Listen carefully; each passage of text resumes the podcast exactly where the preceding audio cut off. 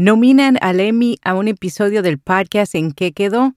Realizará un festival de podcast en Chile y más del 50% de los creadores no profesionales están monetizando su contenido. Yo soy Araceli Rivera. Bienvenido a Notipod hoy.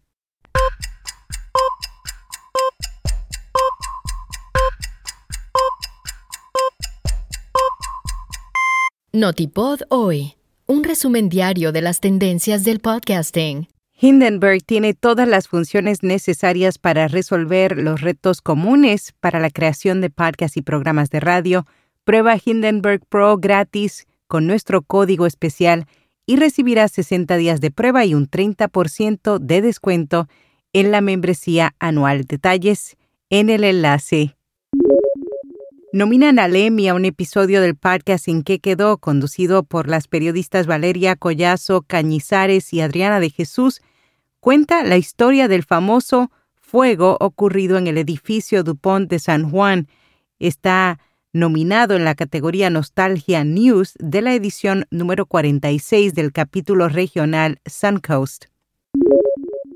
Lourdes Moreno Casalla, productora ejecutiva de Podium Podcast, asegura que la adaptación del audio y video son claves en los contenidos de entretenimiento, sobre todo porque las historias pueden trascender y proponer experiencias de expansión multiformato, ya sea a través de juegos, series, podcasts o libros.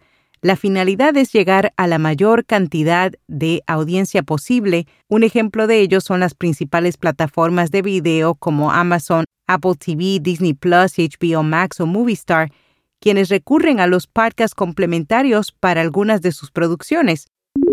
Realizarán un festival de podcast nuevo en Chile. Esto será entre el 24 y 25 de noviembre el evento está organizado de forma conjunta por distintas instituciones educativas.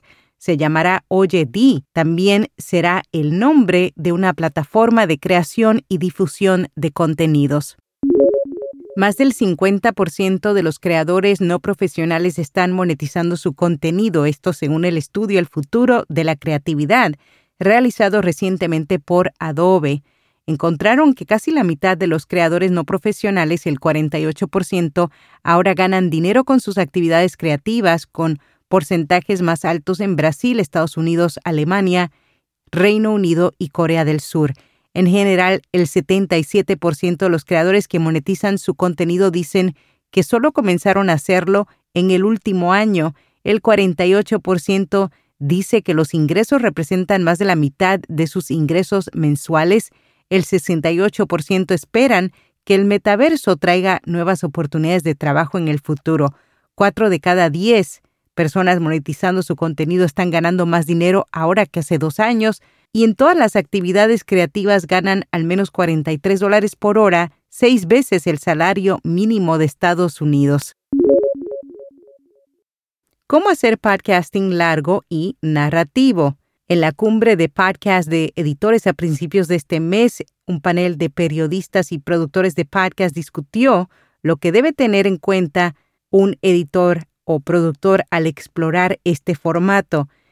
Por ejemplo, la narración, ser capaz de entender la personalidad de un personaje, sus motivaciones, sus esperanzas y deseos, nos permite como oyentes comprometernos y simpatizar más con ellos y formar una conexión confianza y anonimato, comprender realmente el tema a fondo y por lo tanto las implicaciones de lo que están diciendo.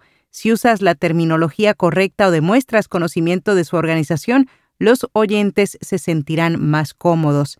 Estructura y planificación. Una historia puede tener un gran carácter y un mensaje importante, pero debe estructurarse de la manera correcta para resonar realmente con la audiencia debe mantenerse lo más simple posible, generar suspenso al final de cada episodio.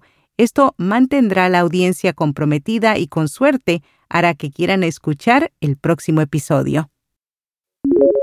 En nuevos podcasts, Papá no sabe nada.